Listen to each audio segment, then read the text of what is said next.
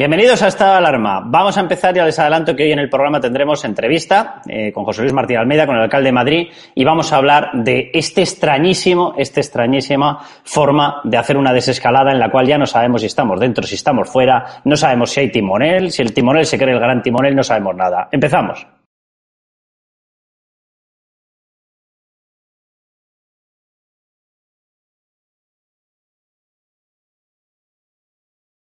Pues vamos a comenzar, eso sí, por supuestísimo, recordando a todas esas personas, a todas las familias que están teniendo que ver cómo muere su gente, cómo no pueden ni tan siquiera acompañarles, cómo se siguen sumando cifras, en torno a 35.000 personas fallecidas ya. Vamos camino de esos 40.000 que les dijimos hace tiempo. Esperemos que no se rebasen. Ahora, desde luego, si no se rebasan, no será por la pericia, no será por la capacidad de este gobierno, más bien todo lo contrario. Porque hay que reconocer que es complicado hacer las cosas peor. Vamos a hablar de todo ello en el programa. De una desescalada en la cual nos han metido, donde es verdad que la gente ha salido a la calle, ha salido de una forma quizás incluso excesiva, pero ¿quién es el que ha dado las consignas de cómo podíamos salir? ¿Quién es el que tenía la obligación de controlar cómo salíamos? Si nos quieren sancionar, ya lo han demostrado, nos pueden sancionar. Si nos quieren dar mensajes de que podemos salir, los dicen. Si quieren decirnos que seguimos confinados, hemos tenido todos los españoles un respeto absolutamente eh, escrupuloso con respecto a lo que nos han mandado, sobrepasando la capacidad legal que concedía un estado de alarma, la capacidad constitucional. Y lo hemos cumplido. Si ahora hemos salido, es porque hay una persona Pedro Sánchez, que ha dicho que ahora ya no pasaba nada, ha ocultado el sufrimiento, ha ocultado la situación y al final la gente ha tenido una desescalada, pero no la que se podía haber tenido, sino una desescalada de responsabilidad, por culpa suya. Bueno, vamos a hablar de todo ello en el programa. Vamos a hablar, por supuestísimo, de qué es lo que está ocurriendo con la situación económica, en la cual ya se empieza a admitir, se empieza a asumir una caída del menos 9,2, pero es que esa no es la realidad. La realidad sigue siendo muy superior, mucho más grave. Vamos a hablar de ello y vamos a ver en qué situación nos puede dejar y si esto nos manda literalmente a un rescate. Vamos a hablar de todo eso, del volumen de deuda y van a ver ustedes a un Pedro Sánchez que sigue empeñado, sigue empeñado en seguir mintiendo y en decirnos, no, no, somos uno de los países que más test ha hecho. Pero ¿por qué no deja ya de mentir? No hemos hecho más test que los países que han gestionado bien esto ni por lo más remoto. Y si no, les digo a todos ustedes, miren alrededor suyo, pregunten a amigos, pregunten a familiares. Hay mucha gente que ustedes conozcan los que les han hecho test. Entonces, ¿por qué sigue mintiéndonos? Cuando hasta la OCDE le ha tenido que corregir, le ha tenido que desmentir. Bueno, con todo ello empezamos en este programa. Ya les digo, al terminar el programa más tendremos entrevista con José Luis Martín Almeida, alcalde de Madrid. Empezamos ya.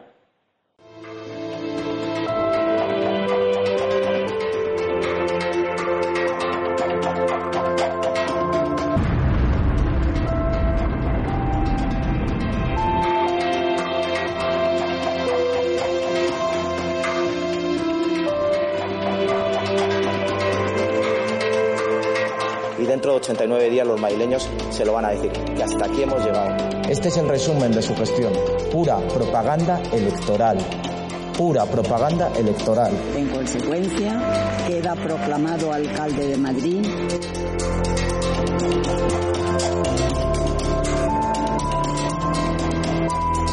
José Luis Martínez Almeida Navarro, juez Tened en cuenta que por primera vez Madrid tiene un Atlético en Cibeles.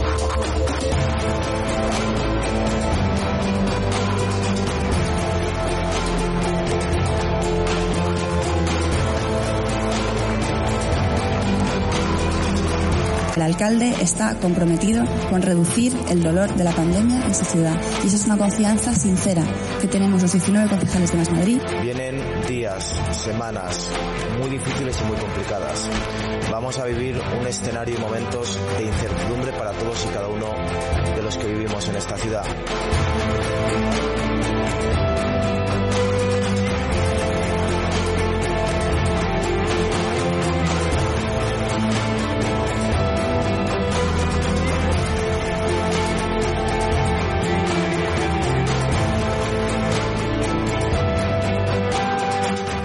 En una entrevista en el diario.es. No entiendo, es literal, ¿eh? Lo que quiere que le haga. Que por qué en la política hay que ser maleducado, grosero o soez. No descarto que estuviera pensando en mí. No lo descarto. Puede ser que estuviera pensando en mí. En definitiva, señora Carmena, ha desconectado usted de la realidad. Pero no se preocupe, que en 60 días habrá un gobierno que hable más de los madrileños que de las ovejas. Muchas gracias. Bueno, pues le quiero dar ya la bienvenida a Rosa Díez, ¿cómo estás? Hola, ¿qué Encantado de tal? tenerte aquí. Jano García, ¿cómo estás? Muy buenas. ¿Qué tal? Muy buenas, Carlos. Imagino que emocionado con esta desescalada. Bueno, Daniel Lacalle, luego hablaremos de todo ello. Daniel Lacalle, ¿cómo estás? Bienvenido. Todo muy bien, gracias.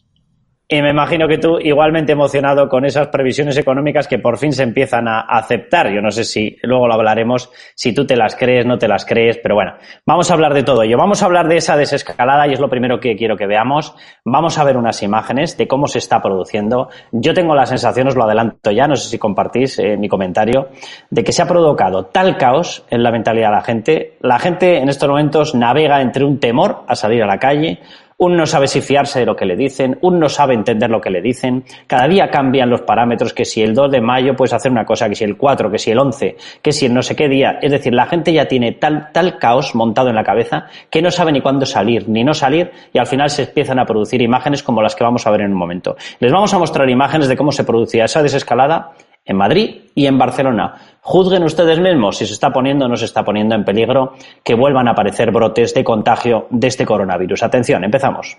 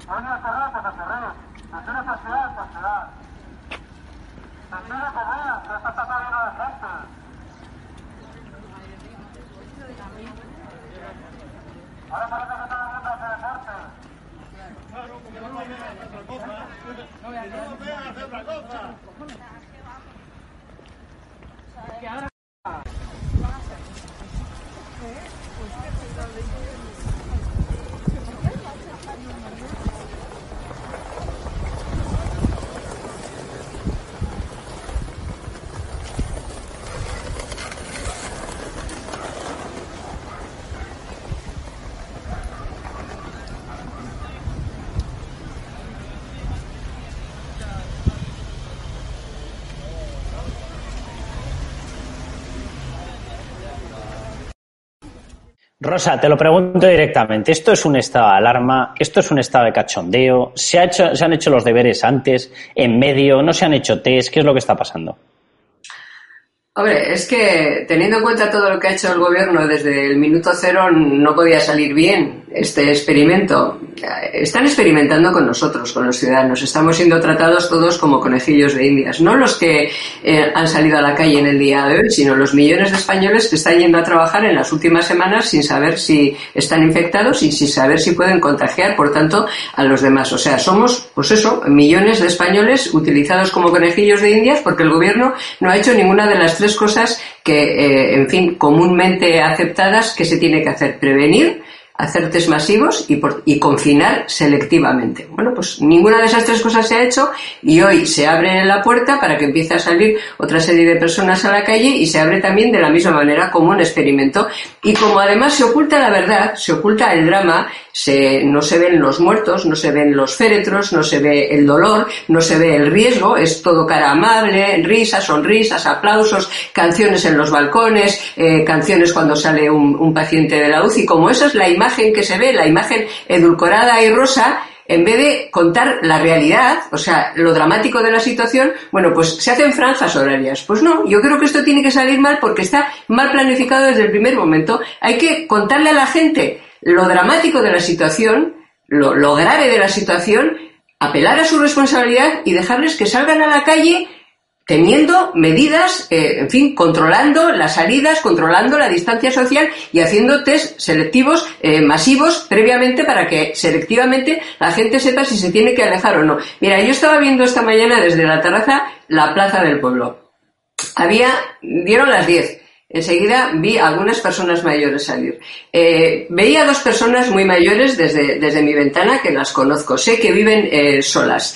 Eh, uno estaba sentado en un banco y el otro como a dos metros le hablaba. Dos personas que viven solas, que no se atrevían a acercarse, no se atrevían a sentarse juntas ni a pasear juntas. Que no les han hecho un test, que si le hubieran hecho un test no hubieran tenido miedo de hacer algo normal que es salir a dar ese paseo por la orilla del río que suelen hacer habitualmente. Ahora sí, mucha franja, mucho reglamento. Pues no, Digan a la gente, enseñen la verdad, el drama, el riesgo y digan a la gente que salga a la calle con responsabilidad. O sea, lo mismo que nos hemos quedado en casa con responsabilidad, que salgamos a la calle con responsabilidad, manteniendo la distancia, la distancia social y, a ser posible, con test generalizados que permitan saber quién es el que se tiene que quedar en casa. Claro, Jano, te, quiero retomar esta exposición de Rosa y preguntártelo porque empieza a haber ya científicos que hablan de que podemos tener un segundo rebrote, es decir, que tengamos un rebote de esta situación actual en el mes de julio precisamente por no haberlo controlado bien. La verdad que es complicado enumerar eh, todas las cosas que se han hecho mal durante este estado de alarma. Para empezar, el estado de alarma comenzó sin tener los medios para poder abordarlo, la policía no tenía mascarillas, los sanitarios no tenían mascarillas ni guantes, no teníamos aprovisionamiento de test, se marcó un precio eh, obligatorio para los guantes, para las mascarillas, cuando resulta que no teníamos aprovisionamiento, con lo cual se ha provocado una situación en las farmacias que no sabían si traer y vender porque vendían a pérdida y podían quebrar. Eh, no se ha hecho un sistema de transparencia puro de forma que supiéramos seguir la trazabilidad de los datos de cómo iba evolucionando los contagios. Se nos ha dicho que estábamos ya en bajada de contagios cuando lo que estaban haciendo era retirar los test de anticuerpos de la contabilización. Hemos enviado los datos de forma eh, totalmente aleatoria a, la, incluso a la propia Organización Mundial de la Salud, a la que le hemos estado engañando. Hemos utilizado ante la OCDE trampas para que apareciera que nosotros hacíamos muchos más test cuando hacíamos menos. Es decir, todo ha sido literalmente un cachondeo. Pero eh, en esta situación y con esta reapertura, con esta desescalada, Jano, ¿podemos tener ese rebrote en julio? Es que eso es muy difícil de saber porque, como bien comentabas tú, al no haber realizado test masivos, nosotros no tenemos una radiografía clara del número de infectados que, que hay o que ha habido en España. La cifra y las estimaciones, e insisto, estimaciones rondan en torno a los 6 millones, 7 millones de personas. Pero claro, sin los test, tú eso no lo puedes saber. Y si nosotros, porque el otro día se el ministro Ábalos diciendo, yo me quedé asombrado, que a él un test, pues muy bien, que le hacían un test, pero que eso nadie le aseguraba que no se pudiese contagiar 24 horas después de hacerse el test. Y vamos a ver, o sea, que todavía no hayan comprendido en este gobierno que la importancia de los test es, primero, para diagnosticar al que está infectado y evitar que contagie a otros. Segundo, que hay un elevadísimo porcentaje de asintomáticos. Es decir, gente que está infectada, pero que no se da cuenta de que lo está y puede estar contagiando a muchísimas personas. Y tercero, es fundamental para decir, vale, nosotros por zonas geográficas sabemos qué porcentaje de la población ha sido infectada y tú puedes prever un futuro rebrote y de esa forma puedes evitar que el sistema sanitario se colapse. Si tú consigues esto, permites que esa normalidad, que no va a ser como la que conocíamos hace seis meses, evidentemente, pero que pueda un poco reactivarse también la economía, que es que esto también influye en el tema económico. Y ya muchos lo decíamos hace tiempo, si el problema de este virus no es su letalidad, es que vas a colapsar el sistema sanitario y posteriormente el sistema económico. Si tú no haces eso, nosotros vamos a jugar a la ruleta. O sea, el gobierno ahora utiliza este mecanismo de hacer la desescalada que llaman ellos, que yo prefiero llamarlo desconfinamiento porque ese nombre en realidad se lo han inventado ellos, y nosotros no sabemos exactamente qué es lo que va a ocurrir. Que cada dos semanas veremos a ver, tampoco está muy claro si por provincias o municipios, que tendría más sentido que sea por municipios. Un pueblo de 10.000 habitantes, que a lo mejor no tiene ningún caso en Huelva, por poner un ejemplo, o en Almería o en cualquier otro lugar, ¿qué sentido tiene que los tengas metidos en sus casas y poniéndoles horarios? Lo que pasa es que aquí hemos pasado, Carlos, y es lo que tú decías, de no pasa nada, lávense ustedes las manos y tosan en el codo, a todo el mundo encerrado en sus casas. Que, incluso, yo no tengo tan claro, y hay mucha gente que apunta eso, que esto que está haciendo el gobierno sea legal, de tenernos a nosotros así confinados de esta forma. Y también, por último, quiero decir que esto de utilizar ahora a la gente para, si pasa algo malo, la culpa es de la gente, pues hombre, a mí me parece que es bastante oportunista. El problema es que en España vamos a jugar a la ruleta, hay que cruzar los dedos y ojalá, de verdad, haya muchísima gente que haya pasado el virus y luego también ojalá que la inmensa mayoría, porque esas imágenes yo creo que no son representativas del comportamiento general de la gente. Yo que suelo salir a la calle, eh, siempre salgo con mascarilla y veo a la gente con mascarilla. Es cierto que hay personas que todavía no han aprendido a utilizar una mascarilla, que solamente se tapan la boca, no entiendo muy bien por qué, pero bueno, yo insisto, creo que el, comportamiento general de las personas no es el que nos intentan vender esas tres imágenes que también vimos cuando el primer día que salieron los niños, que ahora si todo se iba al traste, la culpa no era ni de Simón, ni de Sánchez, ni del gobierno, no. Eran de esos 200 padres que por su culpa habían colapsado el sistema sanitario en toda España. O sea que a mí me parece también un poco oportunista utilizar esas imágenes. Bueno, totalmente de acuerdo, Jano. Te lo, te lo quiero preguntar, Daniel. Yo tengo la sensación de que eh, todos los errores ahora se le quieren computar, se le quieren echar encima a las espaldas de la gente. O sea, la gente al final, si sale a la calle es porque alguien les está permitiendo salir. Cuando se han querido poner multas, cuando se han querido poner sanciones, se han puesto. Cuando se ha querido dar instrucciones claras y decir estamos confinados, esto es un estado de alarma, se ha hecho con claridad. Si ahora la gente está saliendo es porque alguien, un presidente del gobierno llamado Pedro Sánchez, les ha dicho podemos empezar a salir, ya estamos en situación, marcha la cosa bien, por lo tanto podemos hacerlo. Si no, no hubiesen salido. Y luego te quería preguntar por una cuestión muy concreta, eh, Daniel. Eh, le hemos remitido unos datos de una forma totalmente manipulada, totalmente eh, torticera a la OCDE. Le hemos mandado sumados los test PCR con los test de anticuerpos, cosa que no hace ninguno de los que envía datos. Y de pronto aparecemos el octavo país en número de test. Qué casualidad. A bombo y platillo, determinados medios de comunicación, determinadas televisiones. España es uno de los mejores países en gestión. España es uno de los que más test hace. Que yo miraba todos los que estaban alrededor mío y decía, ¿os, habéis, ¿os han hecho un test? No. ¿A ti? No, tampoco. ¿A ti? Tampoco. Digo, joder, pues debe ser un país que hace todas las cosas, pero todo de noche y sin que nos enteremos, nos pasa los test. Bueno, al rato, desmentido de la OCDE, país 17. Bueno, ahora ya tenemos otro tipo de indicadores que nos mandan al país 30, al país 31, dependiendo de que se compute la gravedad de nuestra situación, es decir, el número de contagios. ¿Cómo se puede tener un tipo, mm, ya es que no le llamaría transparencia, porque desde luego no lo es, un sistema de control cuando te estás jugando vidas de este estilo, en el que eres capaz de condicionar el seguimiento, la trazabilidad de la enfermedad a que tú puedas tener X titulares X mañana en X televisión? Bueno, yo creo que fundamentalmente lo que estamos eh, asistiendo es a una campaña de propaganda exclusivamente orientada hacia eh, ir a los medios de comunicación, sobre todo a televisión española, mostrar esos datos falsos y eh, que quede en la mente del ciudadano tres cosas que son equivocadas y que son falsas. La primera es que esto que está pasando en España está pasando en todo el mundo, que es falso. La segunda es que el gobierno lo está haciendo maravillosamente y que todas las críticas que se están haciendo están injustificadas o están dirigidas con mala fe. Y la tercera es que si las cosas salen mal, como estabais diciendo ahora mismo Rosa y Jano, eh, que la culpa es de, es de todos, ¿no? Ya hay todo un argumentario, ha salido algún exministro, etcétera, en algún medio de comunicación diciendo que lo que está pasando en España es eh, un problema, es culpa de la sociedad, no es, no es culpa de un gobierno que no da los protocolos, que no da las... Eh, lo único a lo que debería estar dedicado el gobierno ahora mismo tiene dos pilares de su acción y de su actividad, que son proteger a los ciudadanos eh, en la sanidad y en lo que tiene que ver con el día a día. No está haciendo ninguna de las dos cosas. El gobierno simplemente se está ocupando de intentar generar un eh, argumentario y un relato en el que todo sea culpa del enemigo exterior, que me recuerda mucho, por otro lado, a lo que se intentó también en la crisis del 2008, que era mm, pues aquello de, os acordáis, ¿no?, de la crisis financiera internacional, que significa que nada es culpa mía, ¿no? ¿Eh? Y ahora se está haciendo exactamente lo mismo. Estamos ante unos datos económicos que son absolutamente devastadores. Uh, España cae un 10% más que Italia, un 37% más que la media de la eurozona, un 50% más que la media de la Unión Europea. Eh, la Unión Europea está llevando a cabo procesos de normalización que son serios, que son serios en todos los países, en Austria, en Finlandia, en Suecia, eh, no quiero estar en la Unión Europea, pero me refiero a en los países que de nuestro entorno, todos los países de nuestro entorno están llevando a cabo procesos serios. Y aquí lo que se ha hecho, literalmente, es una especie de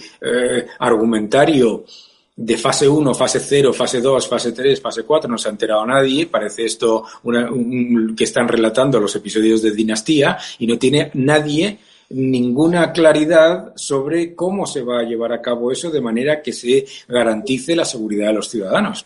Cualquier, eh, mm, cualquier establecimiento alemán o italiano sabe perfectamente lo que tiene que hacer en cuanto a distanciamiento, en cuanto a equipamiento, en cuanto a eh, eh, gestión de las cadenas de suministro, etcétera. Aquí se ha empezado a soltar una especie de diatriba que, por otro lado, hoy mismo los autónomos se quejaban es que no está en el boletín oficial del Estado los datos para saber cómo llevar a cabo esa apertura. Déjame que te pregunte, Rosa, porque hay una parte de ineptitud en esta gestión, pero tú le sueles llamar la pareja tóxica y no me extraña a las dos personas que nos han tocado en sorteo al frente de este, de este gobierno. Eh, dos noticias te pongo en el, en el tablero. Una, Resulta que no se les ha ocurrido otra cosa en uno de estos reales decretos que limitar las pruebas forense durante los juicios en los cuales se van a pedir responsabilidades civiles o penales a miembros del gobierno. Vale. ¿Cómo los limitan? Más allá del estado de alarma y dicen durante tres meses no se van a poder realizar pruebas médico-forenses más que con respecto a la documentación que ya esté aportada. Traducido, no pidáis, ninguna de las personas, eh, reclamaciones con respecto a que reconozcamos que vuestras víctimas lo fueron de coronavirus. Si os las hemos sacado y borrado de la estadística oficial porque nos ha dado la gana, os aguantáis. ¿Vale? Noticia número uno. Noticia número dos totalmente política. Vamos a extender las instrucciones de los casos de corrupción eh, como si no hubiese ocurrido nada hasta el momento. Es decir, todo lo que haya sido interrumpido por el estado de alarma empieza a computar 18 meses de instrucción desde que acabe el estado de alarma. Traducido en la mentalidad de Pedro Sánchez, puedo volver a dar toda la carga, toda la pena de telediario, todas las portadas que me dé la gana, todas las horas de tertulias en determinado canal con esas instrucciones porque pienso pasar al contraataque cuando a mí me digan que he gestionado de horror el tema del coronavirus con el tema de la corrupción contra el PP. ¿Esto te parece normal, Rosa? Hombre, me parece normal en, una, en un gobierno como el de Pedro Sánchez. Quiero decir, estos hicieron un gobierno, todos lo sabemos, para la propaganda no pensaban que iban a tener que gestionar nunca nada porque ya había conseguido eh, instalar en la mente de los españoles o de muchos españoles que hay un enemigo, lo son muy malos, muy malos, la derecha es muy mala, muy mala, muy mala, la ultraderecha, la extrema derecha, toda la derecha. Y nosotros, la izquierda, somos progresistas, somos muy buenos, muy buenos, muy buenos. Y entonces sus cuatro años iban a estar basados en eso. Bueno, ha llegado esta crisis, eh, pero ellos no han cambiado ellos se han enfrentado a esta, a esta crisis, ellos me refiero a, la pareja tóxica, no han cambiado. Se enfrentan a esta crisis de la misma manera que habían decidido enfrentar la legislatura. Por eso siguen haciendo eh, propaganda, que es lo único que, saben hacer. Eh, bueno, lo decíais ahora, están eh, mintiendo permanentemente con una serie de medios de comunicación que les siguen en sus mentiras para dar una imagen de que todo lo están haciendo bien y que a todo el mundo le está pasando cosas similares a las nuestras. Por tanto,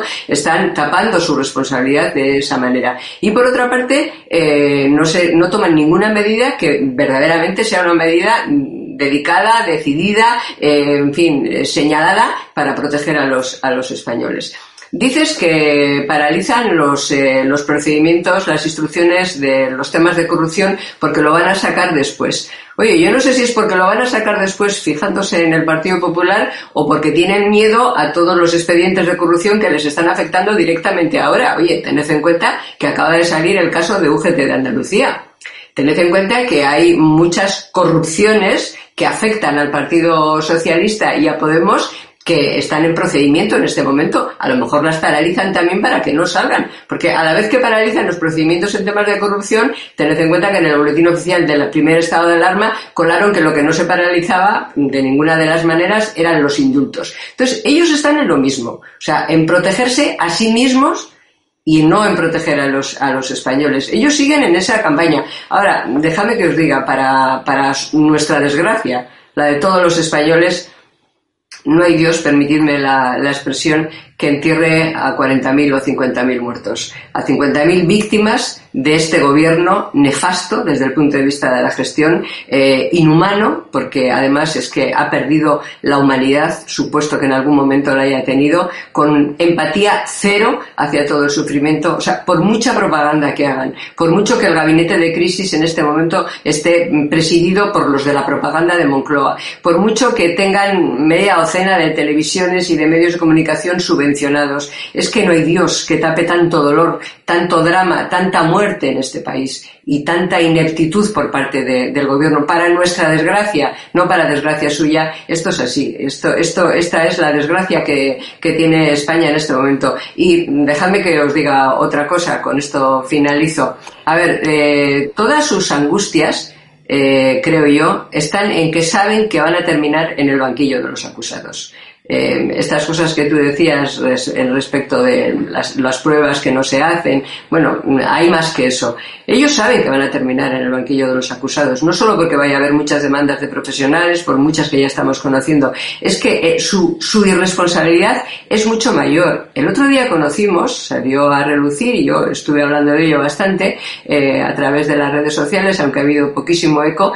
que España tenía un plan antipandemia, tenía y tiene aprobado en el 2005 y ratificado con algunas modificaciones en el 2006. Un plan que tenía que haber empezado a funcionar desde el día primero en que se decretó, desde enero en que, se, en que la OMS alertó sobre esta pandemia. Un plan que establecía protocolos eh, iniciales que se iban a ir aplicando gradualmente. Un plan que tenía un, un, eh, un departamento, vamos, un comité de expertos presidido por el ministro de Sanidad.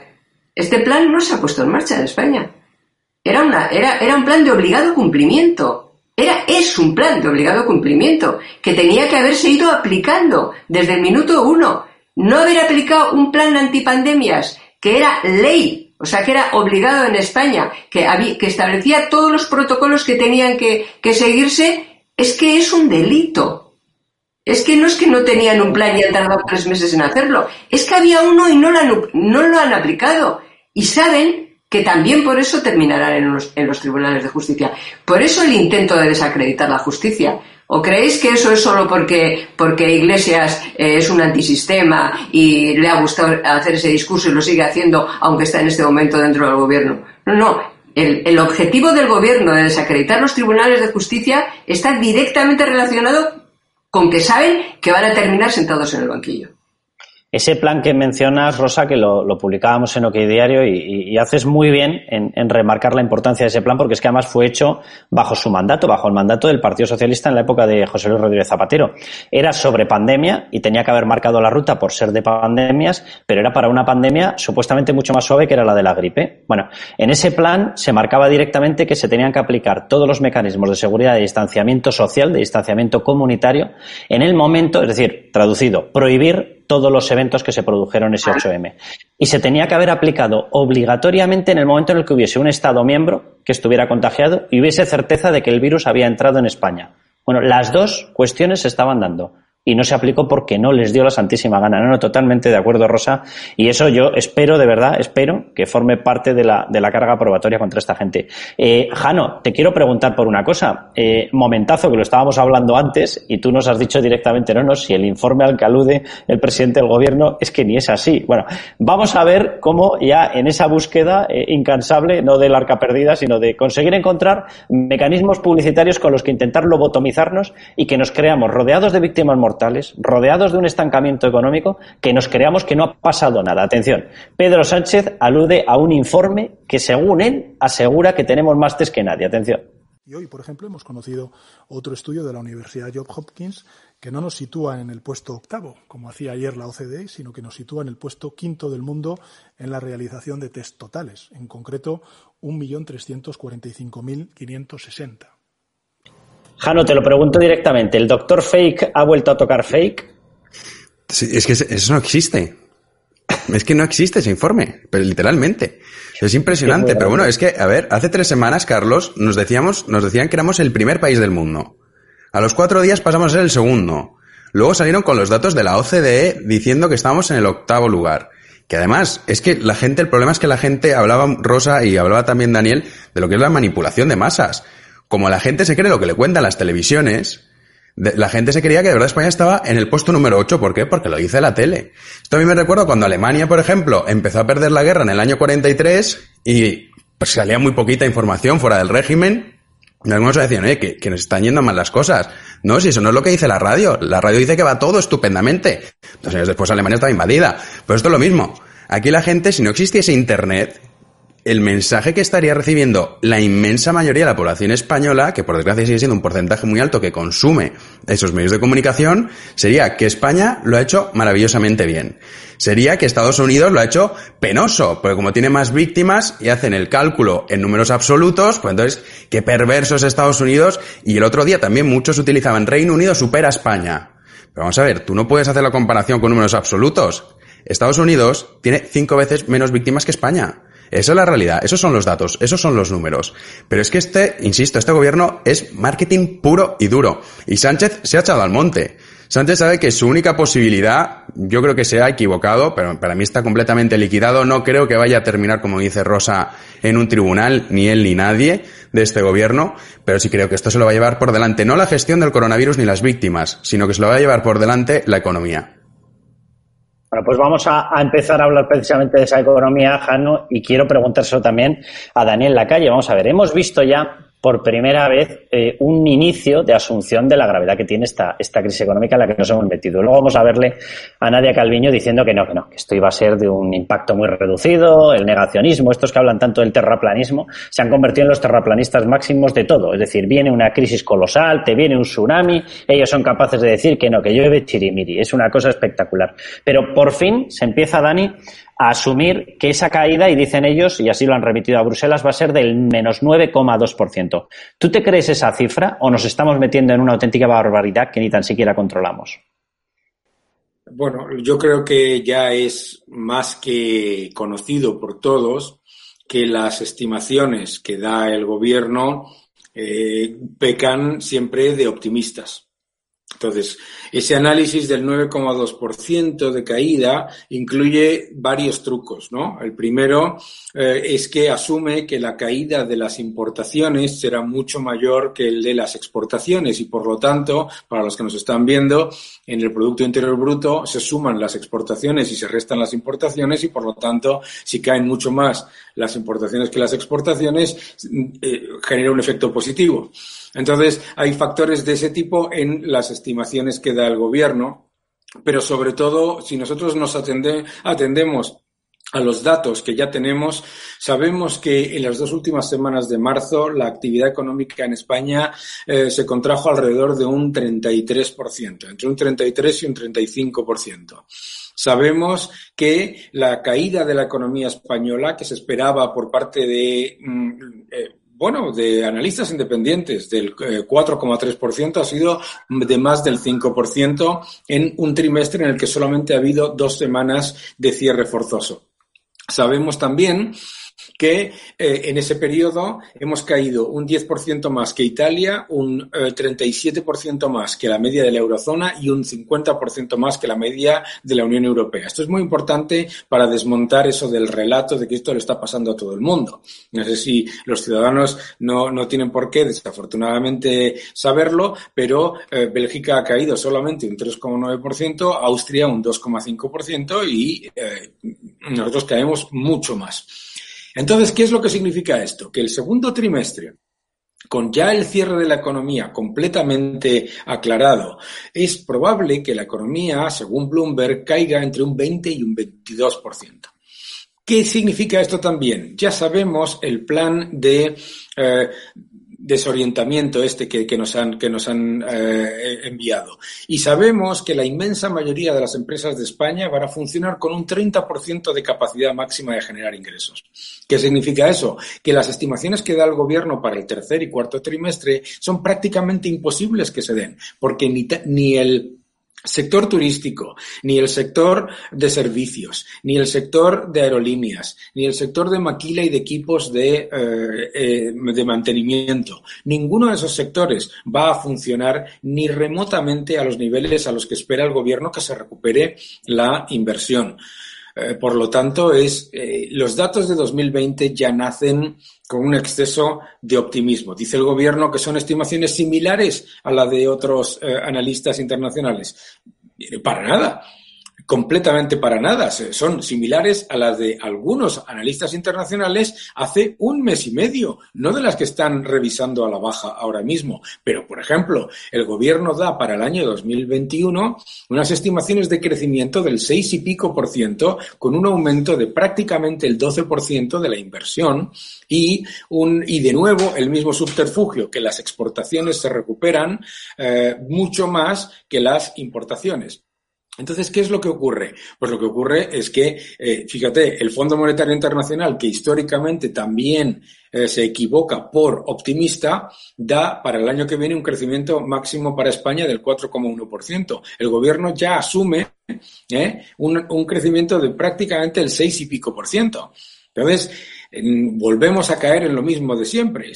el gobierno nos está intentando decir que está dando estimaciones muy serias y muy eh, realistas y vuelven a caer en intentar tratar al ciudadano medio como si fuera un adolescente, que es de, nuevo el relato, el relato de que todo esto es sobrevenido, que no tiene nada que ver con la gestión del gobierno, que no tiene nada que... O sea, por favor, que es que la economía italiana, que nos han estado todo el tiempo diciendo, porque en Italia todo va peor, en Italia todo va peor, en Italia todo va peor, hemos caído un 10% más que Italia en el primer, en el primer trimestre.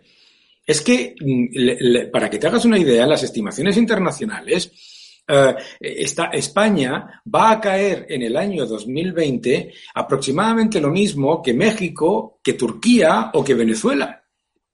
Entonces, lo, que no podemos entrar es en esta, en esta idea de ir poco a poco dándole a los ciudadanos los datos negativos, porque este gobierno, este gobierno utiliza ese subterfugio completamente falso de que la economía es una cuestión de sentimientos y que si dices cosas bonitas y como decía antes Rosa, nos vamos todos a cantar y todos a dar eh, aplausos, pues que todo va a ir bien. No, si la economía fuese una cuestión de sentimientos, pues no hubiéramos caído lo que hemos caído. Eh, la, realidad es mucho más tozuda. Hemos enviado 122.000 empresas, este gobierno ha enviado 122.000 empresas en dos semanas al cierre. Este gobierno tiene ya 9 millones de trabajadores que están en alguna forma de desempleo, sea cierre eh, de autónomos, sea ERTES o sea desempleo oficial.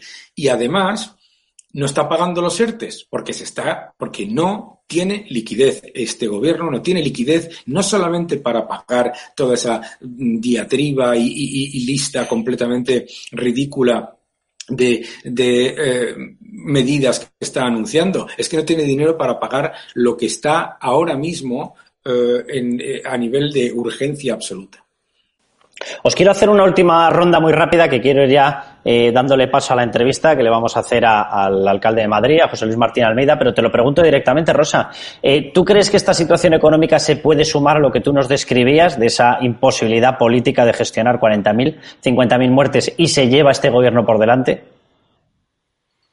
Bueno, a ver, yo no sé si se va a llevar al gobierno por delante. Lo que sé es que este gobierno es incapaz de gestionar esta crisis. O sea, vamos, ni la sanitaria, ni la económica, ni la social, ni la política, porque la ha creado. Es decir, la pandemia no se la inventa el gobierno. Pero a partir de ahí, todo lo demás es responsabilidad directa, o sea, culpa del gobierno. ¿Cómo va a ser capaz de enfrentar a la crisis económica? Efectivamente, la crisis económica eh, que la notará cada ciudadano en su bolsillo, terminará dándole la puntilla, probablemente eh, de forma mucho más efectiva, aunque suene dramático, que las 40 o 50 mil personas que víctimas de toda esta crisis. Pero sí, yo creo que eso, como lo ocurrió a Zapatero, que lo peor lo hizo en la primera legislatura y sin embargo perdió las elecciones por la crisis económica que negó y que gestionó fatal, aunque no se lo hubiera inventado él. Ahora, déjame que te diga una cosa, Jano. Eh, que decías que no crees que les vas a ver a estos delante de o sentados en el banquillo de los eh, de los acusados. Mira, yo no sé si, si van a ser condenados, pero no me cabe la menor duda que se van a sentar en el banquillo de los acusados. Eh, a ver, eso mismo de que no les íbamos a ver sentados en los banquillos nos decían a nosotros de Rodrigo Rato cuando el escándalo de Bankia y se terminó sentando. ¿Por qué? ¿Por, ¿Porque le teníamos manía? No, porque hay justicia. Y, a ver, en un país democrático, las personas que han sido responsables de grandes eh, catástrofes, como es el caso eh, que nos ocupa, terminan sentándose en el banquillo de los acusados. No sé si les condenarán o no los condenarán, pero que se van a sentar en el banquillo de los acusados, en fin, a mí no me cabe ninguna duda. Jano, a ti te lo pregunto también muy rápidamente. ¿Tú crees que acabamos en rescate, en MEDE? Eh, bueno, a ver, es que yo creo que hay varias cosas. Primero, las previsiones de este gobierno evidentemente son muy optimistas. Yo me hay una cosa que me obsesiona y que me gusta repetir para que los españoles tengan claro. El 95% de nuestras empresas son pymes, empresas muy pequeñas, que muchas de ellas, comentaba Daniel el dato de 122.000 empresas, ¿cuántas de ellas van a desaparecer? Porque aquí estas estimaciones las están haciendo como mucha gente piensa. Bueno, a una, pyme que tenga ocho empleados va a despedir a tres y posteriormente los volverá a contratar. que no va a ser así, que muchas de ellas van a desaparecer para siempre. Entonces yo creo que el gobierno evidentemente va a necesitar con esa emisión de deuda pública tan tremenda para cubrir ese exceso de déficit también bestial que vamos a tener, que venga Europa a ayudarnos. Pero aquí también se nos olvida que no solamente va a ser España un país afectado, Alemania también va a tener que aumentar su deuda pública, Austria también, Holanda también. O sea, que nos presten el dinero, que es lo que parece ser que quiere este gobierno, sin ningún tipo de condición, pues hombre, parece, y teniendo en cuenta que España en los últimos 11 años solamente ha cumplido el objetivo de déficit pactado con la Unión Europea una vez, pues en fin, esos son cuentos de sirena porque evidentemente Europa te va a pedir condiciones y esas condiciones son, pasan por un rescate para intervenir las cuentas. Y esto es otro tema que podríamos hablar en otro programa porque vienen ajustes muy duros, tanto en el sector público como también en el sector privado, que de momento nadie quiere hablar sobre ello porque todavía estamos con esto de la crisis sanitaria. Pero yo creo que el rescate es inevitable y yo creo que cuanto antes aceptemos los españoles la situación que tenemos, mejor. Y por último, para decirle a Rosa, ojalá ojalá yo sería, vamos, estaría encantado de que esta gente pagase por todo lo que ha hecho por España. Lo que es que no soy tan optimista como ella y yo el tema de la separación de poderes en España y tal y cómo funciona la justicia, en fin, ojalá, ojalá Rosa, ¿eh? de verdad, me encantaría verlo. Bueno, lo veremos, lo veremos. Yo, yo sí que creo que pueden pasar. ¿eh? Soy, soy más escéptico en el hecho de que los acaben condenando cuando desde mi punto de vista, desde luego, yo no soy quien para juzgarlo. Yo no voy a colgarle el cartel de asesino a nadie. Eso se lo dejo a los de extrema izquierda, que son muy habituados a ello y muy habituales en ello. Pero, mm, desde luego, tú te coges el artículo 142 del Código Penal, empiezas a leerlo y huele a lo que ha pasado por todas partes. Y ese artículo es el de homicidio imprudente. Pero bueno, le quiero dejar el broche a, a Daniel Lacalle. Daniel, pero quiero que te despidas no, no con buen sabor de boca porque es complicado, pero sí, eh, no sé, elige tú el verbo, pero yo elegiría el de riéndonos un poco de la ineptitud de determinadas personas. Nadia Calviño, y no es ni, de, ni, ni por lo más remoto la más inepta de este gobierno, diciendo que el impacto de la crisis iba a ser de escasa profundidad. Vamos a ver. Las estimaciones que de momento se están haciendo del impacto del posible impacto de, de, la enfermedad en la economía de nuestro país son nos arrojan impactos poco significativos. Bueno, pues ahí lo teníamos, esa frase, Daniel Lacalle, en la cual decía que el impacto iba a ser reducido, que iba a ser de, poca profundidad. Eh, yo no sé muy bien en qué parte lo niegan intencionadamente, en qué parte se lo inventan, en qué parte es que tienen escrito en el guion que siempre nos tienen que tratar como si fuéramos idiotas. De verdad que ya no lo sé, Daniel. Pues la verdad, una de las cosas más tristes de esto es que precisamente uh, se supone que estamos, estamos con una de las ministras mejor preparadas y con mayor uh, seriedad. O sea, que eso es lo, lo, más preocupante. ¿Qué es lo que es efectivamente una vergüenza? Pues que eh, cuando hizo esas declaraciones, Alemania, Francia, eh, los ministros de finanzas de Luxemburgo, de Austria, ya estaban diciendo con toda eh, claridad a sus ciudadanos que nos enfrentábamos a una crisis muy importante. Ya se estaban tomando medidas. En aquel momento, cuando hace esas declaraciones, eh, creo que es, si no me equivoco, el 4 o 5 de marzo, su argumentario Exacto. tiene que encima de todo, tiene que ser por encima de todo que aquí no pasa nada y que todo el mundo de cara al fin de semana no se puede hacer nada. Yo recibí centenares de insultos en Twitter por poner la gráfica del índice de mortalidad del coronavirus con respecto al de la gripe. Eh, muchísima gente nos, ah, bueno, nos intentaron silenciar a los que pueden, eh, a los que no pueden silenciarnos, pues no nos silencian, ¿no? Pero eh, por decir que nos enfrentábamos a una, a una crisis importante y a una caída muy, muy, muy importante de la actividad. Y encima, todos esos datos que se daban ya mostraban que estábamos siendo incluso también eh, eh, cautelosos en nuestras estimaciones negativas. Yo creo que, mira, lo que hay que decirle a la gente es la verdad. La verdad es que nos enfrentamos a una de las crisis más graves de nuestra historia, que nos vamos a enfrentar a esa crisis con un gobierno que está tomando las medidas en contra de lo que sostiene el estado de bienestar, que son las empresas, el empleo y la creación de riqueza.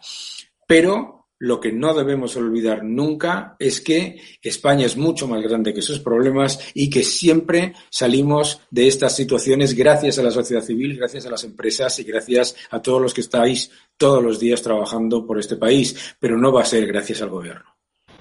A los que estamos. Daniel, métete ahí, no te saques ni por lo más remoto. Oye, muchísimas gracias a todos. Nos vamos a ir ya. Cristina Segui y yo a hacerle la entrevista a José Luis Martín Almeida, alcalde de Madrid, una de las personas que yo creo que está demostrando que había otra manera de gestionar esto, una manera racional, una manera cuerda, una manera sensata, una manera con transparencia, una manera con dedicación, una manera con responsabilidad, una manera con sinceridad, una manera con sentimiento. No se podría estar así todo el día porque la verdad es que la comparativa con, con Pedro Sánchez puede resultar hasta insultante para el pobre José Luis Martínez Almeida. Muchísimas gracias. A los tres vamos ya con esa entrevista.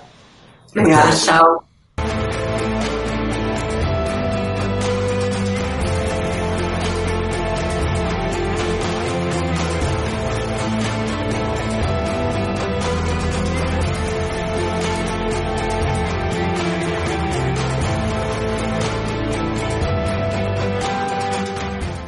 Entrevista en el diario.es. No entiendo, es literal, ¿eh? Yo qué quiere que le haga. Que por qué en la política hay que ser maleducado, grosero o soez. No descarto que estuviera pensando en mí.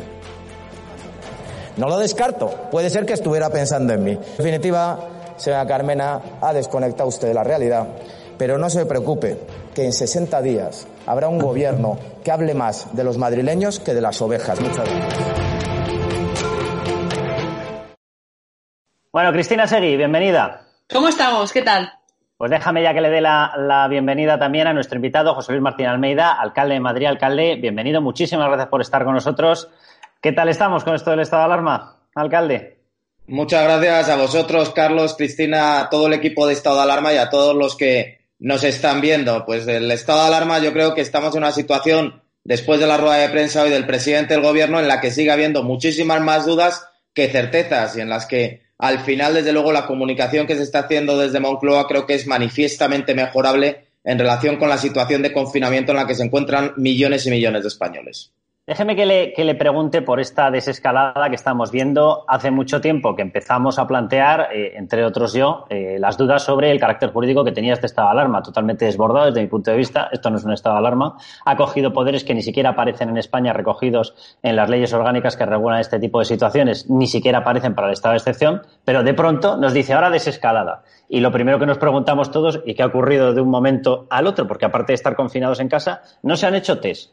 Las mediciones que hemos ido pasando es evidente, además está ya confirmado, que están manipuladas. Los datos de muertos no encajan con los datos de las funerarias. Enviamos a la OCDE unos números de test que luego nos tienen que corregir. Estamos alterando las estadísticas de contagiados. En unos momentos quitamos los test eh, rápidos, en otros momentos los ponemos. Estamos preparados para una desescalada que además tiene toda la pinta en la calle de que está siendo más que desescalada descontrolada.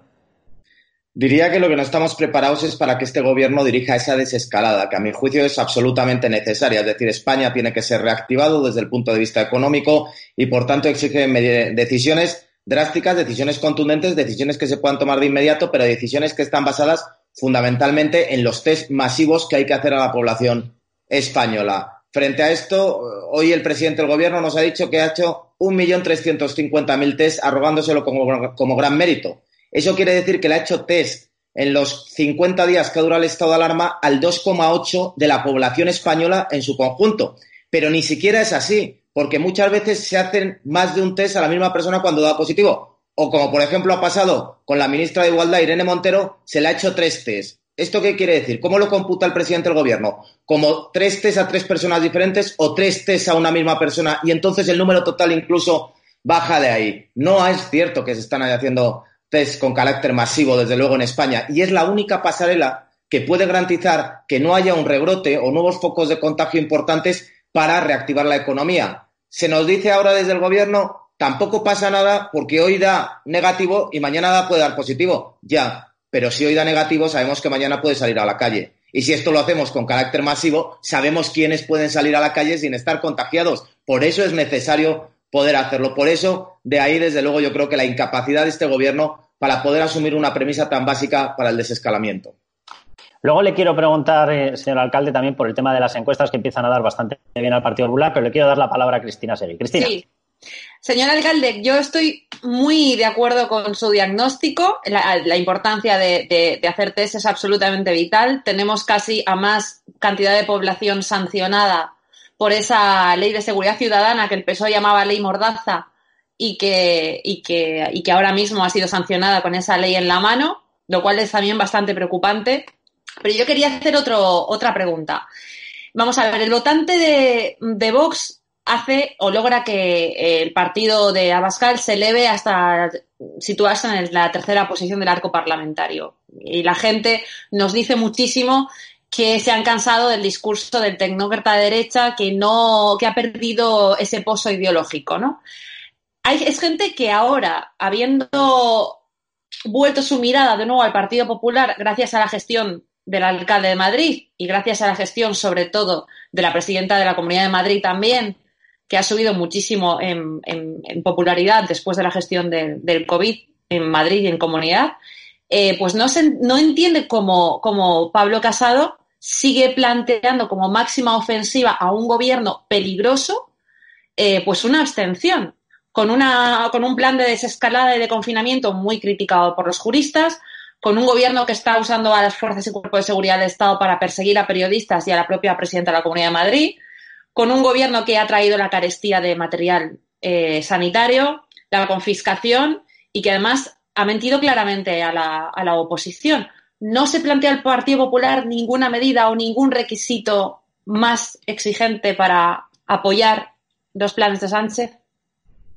En primer lugar, vaya, eh, antes de responder a la pregunta, que la voy a responder, nos preguntéis, vaya mi reconocimiento y admiración desde luego a Isabel Díaz Ayuso. Yo creo que ha tenido una situación complicadísima y que ha demostrado frente a todos aquellos que habían hecho chistes y que habían hecho gracietas acerca de ello, que tiene una estatura política y una estatura humana también impresionante y que tenemos mucha suerte de que haya sido la presidenta de la Comunidad de Madrid precisamente en estos momentos. En segundo lugar, y respecto a la postura de Pablo Casado, nosotros siempre lo hemos dicho y parece que algunos puedo llegar a entender que es una posición que les puede parecer un tanto meliflua, pero es extraordinariamente importante en los tiempos que vivimos. Nosotros somos un partido de Estado y, por tanto, nosotros somos un partido que siempre ha estado a la altura del interés general, incluso, por supuesto, anteponiéndolo al interés del Partido Popular. Y esa es la situación en la que se encuentra en estos momentos Pablo Casado. Por eso también hay serias dudas sobre cuál va a ser el sentido del voto, desde luego, a esta prórroga del estado de alarma. Se está analizando muy cuidadosamente todos los aspectos jurídicos, también los aspectos, por supuesto, políticos, económicos, sociales que se pueden derivar de esa prórroga. Por tanto, tomaremos la decisión, pero la tomaremos, y estoy seguro de que Pablo lo hará, en función de lo que mejor consideramos para el interés general de España y no para el interés del Partido Popular en un determinado momento. Es cierto que es dificilísimo apoyar a este gobierno. Nos lo está poniendo muy complicado. Un presidente del gobierno que únicamente en 45 días ha llamado dos veces al líder de la oposición que ha dicho hoy que este es el plan A y que no tiene un plan B, lo que tendría que plantearse el presidente del gobierno es si no es capaz de tener un plan B, si lo que pretende es que toda la oposición en un sistema democrático haga la voluntad del presidente del gobierno sin ni siquiera consultarle si está en verdaderas condiciones de conducir los destinos del país, de este país, los destinos de España durante esta crisis y durante esta pandemia. Es decir, el presidente del gobierno tiene que entender que gobierna en una democracia en la cual es imprescindible, en una situación como la que vivimos, llegar a grandes acuerdos, en este caso en relación con la declaración del estado de alarma. Si no es capaz de asumir eso y si no es capaz, además, de diseñar escenarios alternativos al de hágase mi voluntad, el presidente del gobierno lo que tiene que plantearse es si verdaderamente está en condiciones. Lo que Pablo Casado y el Partido Popular nos estamos planteando, por tanto, y todavía no se ha tomado una decisión por la dirección nacional, es qué es lo mejor para España a lo largo de las próximas dos semanas. Y eso es lo único que nos guiará. Y sé que muchas veces se ha apelado precisamente por parte de algunos partidos a que ya está el Partido Popular con esto de que es un partido de Estado. Nunca perdamos ese sentido. Nunca perdamos que gobernamos para los que nos votan, pero también para los que no nos votan. Y que, por tanto, gobernamos para 47 millones de españoles que se encuentran en una situación dificilísima en estos momentos y que más que nunca, precisamente, van a necesitar del Partido Popular. Déjeme que le pregunte, eh, aludía a partido de Estado, eh, voy a ir a esos que son estatistas por la mañana, pero luego cuando quieren atacar a alguien se convierten en demoledores del Estado. Y me refiero al ataque que se está lanzando por parte de la izquierda, precisamente Isabel Díaz Ayuso, después de los actos en los cuales se celebra que por fin se puede cerrar el hospital de IFEMA. Por cierto, va un paréntesis, el hospital de IFEMA también muy criticado, El hospital de IFEMA ha salvado vidas, eh, 5.500 camas. Seguimos esperando que en la Comunidad Valenciana Chimo Puig ponga en marcha uno de los tres hospitales de urgencia. Eran tan urgentes que todavía no han llegado. Esperemos que para la próxima campaña de COVID-19 del próximo año tenga al menos uno. Pero dicho eso, eh, resulta que se tiran al cuello porque dicen que se había mucha gente, que si eso era un acto multitudinario, son los mismos los que lo están criticando, los que decían que no pasaba nada por ir al 8M.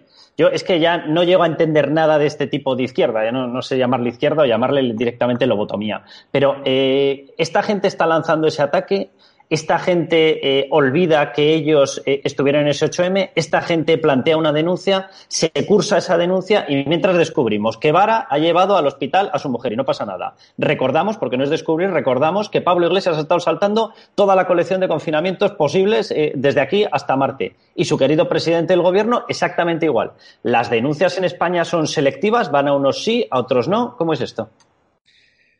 No diría que las denuncias en España son selectivas, diría que lo que es la izquierda es selectiva. Yo creo que la izquierda lo ha demostrado en numerosísimas ocasiones, es capaz de legitimar conductas única y exclusivamente en función de la ideología de quien ejecuta esas conductas o quien tiene determinadas actitudes y por tanto estamos acostumbrados que ante una misma situación la izquierda en función de quién protagoniza esa situación dice una cosa o dice la contraria. Y efectivamente, nosotros no somos en ese sentido como la izquierda y yo me alegro profundamente que tanto Isabel como yo Hoy hemos pedido disculpas porque ayer hubo unas escenas que no son conciliables con la ejemplaridad y la responsabilidad que le estamos pidiendo a los ciudadanos. Y creo que es importante pedir disculpas para precisamente marcar diferencias con esa izquierda que todavía no asume que la manifestación del 8M fue un gigantesco error, que la manifestación del 8M fue una tremenda imprudencia y que todavía en vez de asumir y decirle a los españoles, que por cierto mayoritariamente lo consideran y ahí están las encuestas, pues puede que nos equivocáramos, puede no, se equivocaron, pero puede que nos equivocáramos, lo que hacen es que en un acto que lo que pretendía era sencillamente, sencillamente ser un símbolo de la esperanza, porque IFEMA ha sido un símbolo de la esperanza,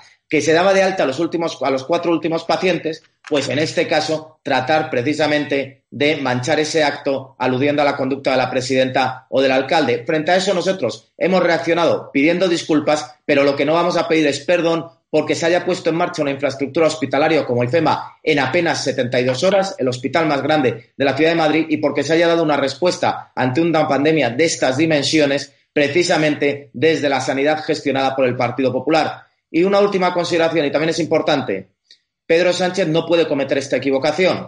Pablo Iglesias no puede cometer esta equivocación, porque ni Pedro Sánchez ni Pablo Iglesias, desde luego, han pisado la comunidad y la ciudad de Madrid en ningún momento, ni para ir al Palacio de Hielo, ni para ir, por supuesto, al Hospital de IFEMA, ni para ir a animar a todos aquellos que cada día salen a trabajar para garantizar los servicios básicos de la ciudad de Madrid. Ni siquiera ha recibido una llamada de Pedro Sánchez. Pedro Sánchez no se equivoca con el alcalde de Madrid porque ni siquiera le llama. Por tanto, no tiene la capacidad ni siquiera de equivocarse en eso. No, no voy a decir, desde luego, ni voy a hacer demagogia, pero lo que sí digo es que ayer lo que se celebraba era un motivo de esperanza. Ayer hubo algunas conductas que efectivamente pudieron inducir a confusión, que no fueron suficientemente ejemplares y por las que se pide disculpas, pero en las que también incurrimos porque tanto la presidenta como el alcalde están a pie de calle y estamos tratando de acompañar en todo momento a los madrileños en estos momentos tan dramáticos que estamos viviendo. Le recomendaría, desde luego, al presidente del gobierno, y lo hice en rueda de prensa y lo reitero aquí, que esto no se soluciona desde un búnker en la Moncloa, sino que se soluciona en permanente diálogo con todos aquellos que tenemos algo que decir para poder salir de esta crisis económica que vamos a tener, que ya tenemos, y la crisis social. Teniendo en cuenta que cuando manipula su propia mascarilla es capaz de meter cuatro dedos dentro, casi es mejor que no salga del búnker, la verdad. Cristina. Bueno, totalmente, totalmente de acuerdo contigo, Carlos. Mira, yo quería hacer una, una apostilla sobre el hospital de IFEMA, que no ha sido solamente icono nacional, sino ha sido reconocido internacionalmente, y donde el presidente del gobierno no ha puesto un solo pie. Eh, la última encuesta de GAT3 arroja que hay un 87% de los encuestados que valora positivamente la construcción y el funcionamiento de IFEMA. Usted crece, es el líder más valorado con un 55%, 55,2% de los votos. Isabel Díaz Ayuso con un 35,6%. Luego, la valoración política es la que es. Pero a mí me interesa su opinión como abogada del Estado, como, como un órgano que está integrado en el Ministerio de Justicia y su opinión sobre la persecución política que están sufriendo eh, tanto periodistas como determinados políticos de la oposición.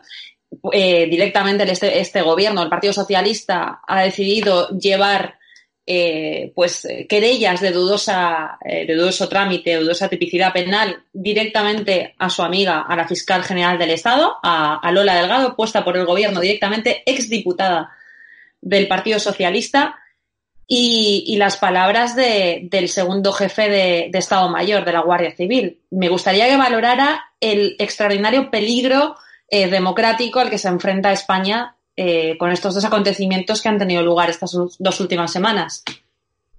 Eh, Cristina, no te voy a dar mi opinión como abogado del Estado, te voy a dar mi opinión como alcalde, porque es lo que soy en estos momentos, sin perjuicio de la formación jurídica que tengo, pero creo que es una opinión igualmente válida porque también estoy al frente de una institución como el Ayuntamiento de Madrid. Una de las cuestiones que a mí más me preocupa, desde luego, durante toda esta vigencia del estado de alarma es el deterioro del sistema institucional que se está llevando a cabo por parte del gobierno, que se ha manifestado en muy diversas cuestiones. Es decir, atacar a la monarquía como se atacó desde el primer momento por el vicepresidente del gobierno es inadmisible.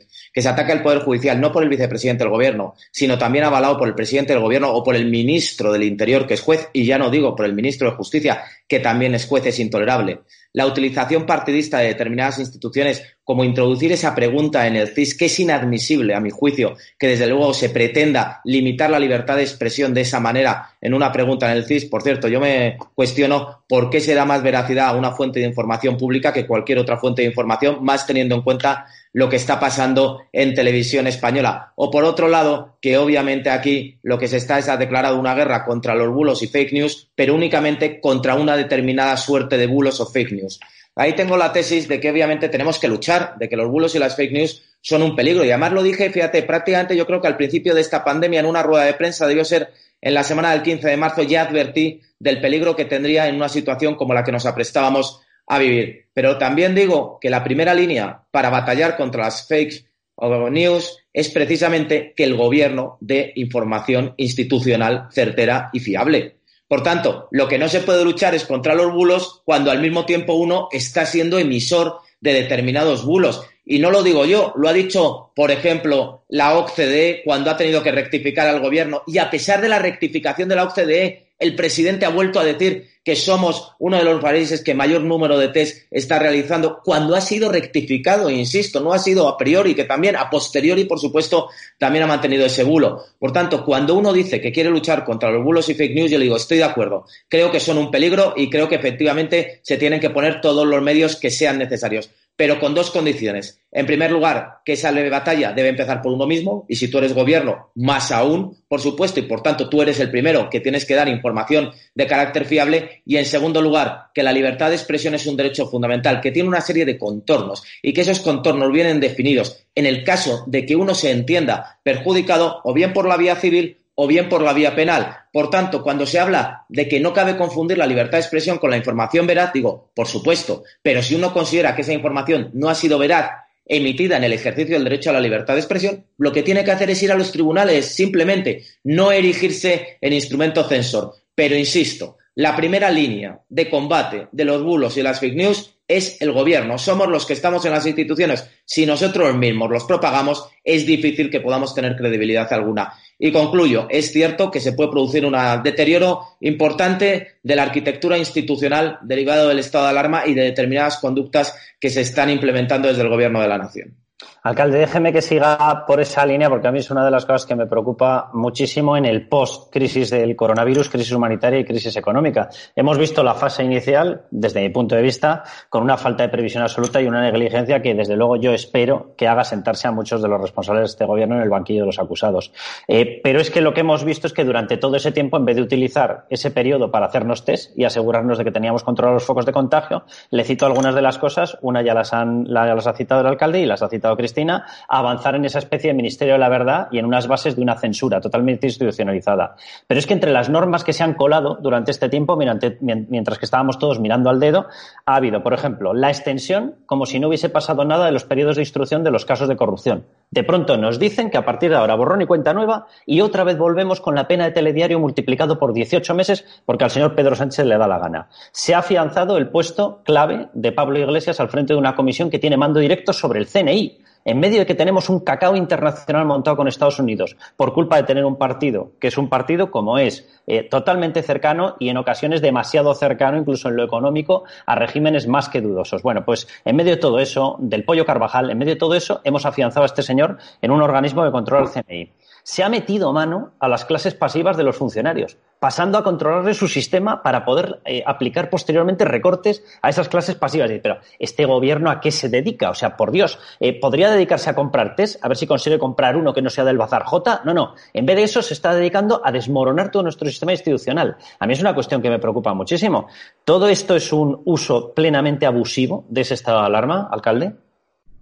Eh, en primer lugar, Carlos, me asombra tu generosidad esta, esta entrevista, porque dice regímenes más que dudosos. Hombre, de dudosos tienen poco, desde luego, pero bueno, estás, generoso. En segundo lugar, es, por supuesto es preocupante que determinadas eh, normativas se esté dictando al amparo de los decretos de estado de alarma. Aquí hay una cuestión que es conceptual. Es decir, de esta, de la aplicación de un instrumento excepcional como es el estado de alarma, deberíamos tender al fortalecimiento de la democracia y de los instrumentos que nos proporciona la democracia. Lo que no deberíamos es atender al debilitamiento de la democracia. ¿Cómo se debilita la democracia? Utilizando con finalidad espuria un instrumento como el estado de alarma. No tiene ningún sentido ni finalidad para el estado de alarma que Pablo Iglesias se ha colado en la comisión del CNI. No tiene ninguna finalidad que se aproveche la suspensión de los plazos judiciales para modificar de facto la ley de enjuiciamiento criminal, con lo cual hay una obvia intencionalidad política como no podía ser de otra manera cuando se nombra a Dolores Delgado como fiscal general del Estado. Tampoco entiendo, y aquí estoy directamente afectado, lo que se ha hecho con el régimen de clases pasivas, porque yo, como habéis indicado, soy funcionario y, por tanto, no entiendo por qué se ha producido ese cambio precisamente durante la vigencia del estado de alarma y otros ejemplos que podríamos poner. Por eso decía antes que tengo preocupación, desde luego, por la arquitectura institucional de nuestro sistema en estos momentos en los que vivimos una situación excepcional que a más excepcionalidad, más democracia, que a más excepcionalidad, más instrumentos de control del gobierno, que a más excepcionalidad, más control parlamentario, más control eh, por parte de los medios de comunicación y, desde luego, menos utilización espuria de los instrumentos del estado de alarma para atender a reformas legislativas que nada tienen que ver con la situación en la que nos encontramos, sino con la persecución de determinadas finalidades políticas por parte del gobierno. A partir de lo cual, eh, y llamadme optimista, yo soy, desde luego, creo, eh, firme partidario de que tenemos un sistema con garantías institucionales importantes, con fundamentos institucionales que son, que tienen mayor entidad incluso que lo que algunos miembros de este gobierno creen que tienen y que, por tanto, numerosas de las cuestiones que se han aprovechado en estos momentos se les podrá, en, cuando llegue el momento adecuado, dar la vuelta y, desde luego, despojar de lo que es el estado de alarma de todo aquello que no ha tenido que ver con ninguna de las circunstancias jurídicas que lo han justificado. Cristina. Señor alcalde, em, tiempo atrás, no mucho, hace un par de semanas o tres como mucho, tuvimos la noticia de que este gobierno había comprado 650.000 test que no servían ni para el test de embarazo de una vaca. De, sinceramente, no valían ni para, desde luego, no para las, la prueba del COVID. Esos test, por cierto, computaron y computan para todos esos test de los cuales presume Sánchez que sí que ha hecho. No obstante, hace muy pocos días, hace dos días, hemos tenido noticia de, del mundo que empresas nacionales han tenido que exportar los test de PCR para el COVID-19 a países como Francia o como Alemania, sinceramente, y solamente porque este gobierno no escogía el teléfono. ¿Cuál es su opinión al respecto? Porque se están perdiendo vidas en, el camino, ¿no? Eh, Cristina, es que lo has clavado. Es decir, aquí desde el primer momento dijimos, cada minuto cuenta para salvar vidas, cada decisión influye en salvar vidas. Por tanto, tenemos que ser especialmente cuidadosos. Y eso es lo que no ha pasado en este gobierno. Vamos a ver, cuando ellos hacen y centralizan el mando único y el 2 de marzo ya no permiten que ninguna administración, especialmente las comunidades autónomas, puedan acceder a comprar y a la adquisición de suministros y materiales sanitarios necesarios para la prevención del coronavirus, lo hacen confiando en un ministerio que no tiene estructura ninguna para poder precisamente acudir a los mercados en busca, en, busca de esas adquisiciones. Tal es el fracaso que ellos mismos tienen que relajar ese mando único y mandar a las comunidades autónomas y a un ayuntamiento como el de Madrid al mundo a que seamos nosotros los que nos busquemos la vida. Por cierto, algunos nos las hemos buscado mejor, porque yo llevo ya tres semanas haciéndole test absolutamente fiables a todo el personal esencial del Ayuntamiento de Madrid. lo cual demuestra que si el Ayuntamiento de Madrid, que es la administración que es, lo ha podido conseguir, la pregunta es por qué el Gobierno de la Nación no lo ha podido conseguir. ¿Cómo es posible que todavía sigamos devolviendo partidas de test defectuosos? ¿Cómo es posible que todavía no sean capaces de haber contratado los test necesarios para que de verdad tengan un carácter masivo? Siempre he defendido que soy de los que entiende que no hay que exigir responsabilidades hasta que propiamente acabe la pandemia porque cada minuto cuenta para salvar vidas. Pero una de las principales cuestiones que se plantearán es la que tú has apuntado. Una de las principales responsabilidades que se le exigirán al gobierno, entre otras que también las hay, es la que tú has apuntado. ¿Cómo es posible o cómo fue posible que el gobierno de la nación no fuera capaz de comprar test fiables, test en número suficiente y que por el contrario los tuviera que devolver, tuviera, se hubiera gastado un dinero que es de todos los españoles y además, lo peor de todo, que ni siquiera tenga el coraje de decirle a los españoles, lo siento, nos hemos equivocado.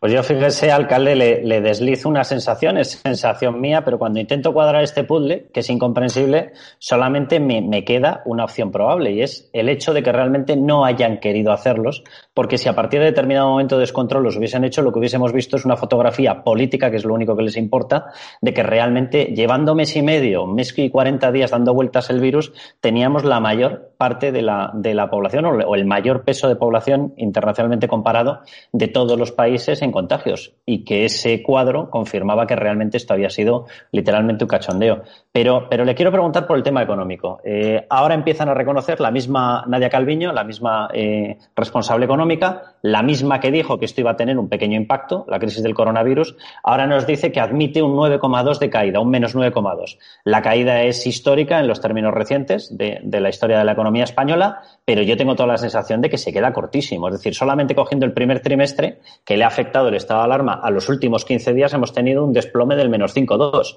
Si a eso le sumamos eh, todos los meses posteriores, abril, la parte de mayo que nos toque, etcétera, es prácticamente imposible que esa vaya a ser la caída anual. ¿no? Eh, ¿Estamos preparados realmente con este gobierno para esta situación? ¿Nos van a saquear todavía más a impuestos? ¿Van a recurrir a un MEDE, a un rescate europeo?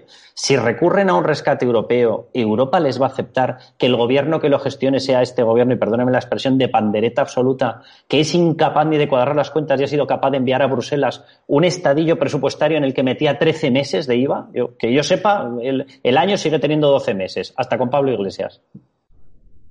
Eh, creo que, que, en ese sentido la primera reflexión es que Nadia Calviño ha sido a la economía lo que Fernando Simón en su momento al tema sanitario cuando dijo que aquí no iba a haber más que una o dos muertes y que esto no iba a tener mucha más importancia. Lo dijo siendo el máximo responsable precisamente de todo el tema epidemiológico. Nadia Calviño, la máxima responsable de la economía en España, hace dos meses dijo que esto no tendría demasiada incidencia. Dos meses después ya sabemos que vamos a tener una bajada por lo menos del 9% del PIB también sabemos que fallaron estrepitosamente en todas sus tesis sobre la influencia de la epidemia y, por tanto, que somos un país, desgraciadamente, el más castigado, desde luego, en términos relativos. En segundo lugar, también va a suceder exactamente lo mismo en el ámbito económico. Si la pregunta es, ¿están preparados para abordar la cuestión económica? La respuesta es, un gobierno de 23 ministerios compuesto única y exclusivamente en función de una serie de equilibrios internos y con la necesidad de vender imagen de forma inmediata, sin pensar en el medio y largo plazo, que es como se constituye este gobierno, puede afrontar la, la crisis económica más severa a la que se va a ver enfrentada España? Mi conclusión es no. Y aparte de por eso, porque ya vemos los pasos a los que están dando y cómo están empezando, cómo están empezando a actuar. Si tuvieran algún interés, y aquí acudo al Ayuntamiento de Madrid, de verdad, en poner soluciones y que todos pudiéramos cooperar Hoy el presidente del gobierno ha hecho el anuncio clásico de los sábados. Ha dicho, no, va a haber un fondo de 16.000 millones no reembolsable a las comunidades autónomas. Si yo fuera presidente de las comunidades autónomas ya sabría que no vamos a recibir un fondo no reembolsable de 16.000 millones de euros. Pero si esa voluntad fuera cierta, yo tengo 420 millones de euros cuya utilización en estos momentos depende única y exclusivamente de la voluntad política del gobierno. No me los tiene que dar, no es que no se los tenga que reembolsar, es que los tengo en las cuentas del ayuntamiento inmovilizados por una, por una disposición legal que se puede modificar con la mera voluntad política del gobierno. esto sí estaría justificado que fuera una de esas modificaciones legales que se hacen al amparo del estado de alarma y la situación en la que nos encontramos. Por tanto, si de verdad quieren reactivar la economía, desde luego no están dando una posición fiable, no están transmitiendo una imagen en el ámbito internacional, creo que la más adecuada. Si ellos pretenden acudir al MEDE sin que haya condicionalidad con este gobierno, parece francamente difícil. Y por lo, es por lo que digo, yo creo que es un gobierno que en estos momentos no está preparado para afrontar la crisis económica, porque es un gobierno que no estaba diseñado en un principio para gobernar y para gestionar, sino que era un gobierno diseñado en función de equilibrios técnicos e internos muy complicados y estaba diseñado para vender con carácter inmediato y a corto plazo. Desde luego, si no estaba diseñado para poder gobernar en condiciones normales, mucho menos para poder afrontar esta crisis económica. Cristina. Yo quería preguntar, eh, hay mucha gente que se ha cuestionado tras ver este plan de desescalada si ha habido un trato preferencial eh, con las comunidades autónomas gobernadas por socialistas, lo cual no sería eh, demasiado mal pensado o demasiado loco, ¿no? Si atendemos a lo que ha ocurrido con los materiales durante todo este tiempo, con la confiscación de material y con el trato que le ha dado el Gobierno Nacional a la Comunidad de Madrid, incluso al, al ayuntamiento. ¿Esto ha sido así? ¿Esto usted cree que va a seguir siendo así? Después, ¿es posible que ustedes contemplen un éxodo de gente de otras comunidades autónomas en cuanto se reactive mínimamente la actividad económica hacia la Comunidad de Madrid por la facilitación de medidas más liberales mm, económicas? Eh, bueno, eh, dos cuestiones. En relación con la primera que me planteas, fíjate, yo diría que en el ámbito del procedimiento de desescalada el trato ha sido bastante similar, que es eh, la ignora, ignorar y la indiferencia respecto de los gobiernos autonómicos. El otro día el presidente de Aragón, Javier Lambal, en el Parlamento aragonés se despachó a gusto con el procedimiento de desescalada. No ocultó en ningún momento que ni se le había consultado, que ni lo compartía. Ha sido con su partido, ha sido con sus socios parlamentarios y de investidura, porque tanto en Cataluña como en el País Vasco, ya han dejado claro que ellos no quieren saber nada de esto y que además también están indignados porque no se les ha consultado.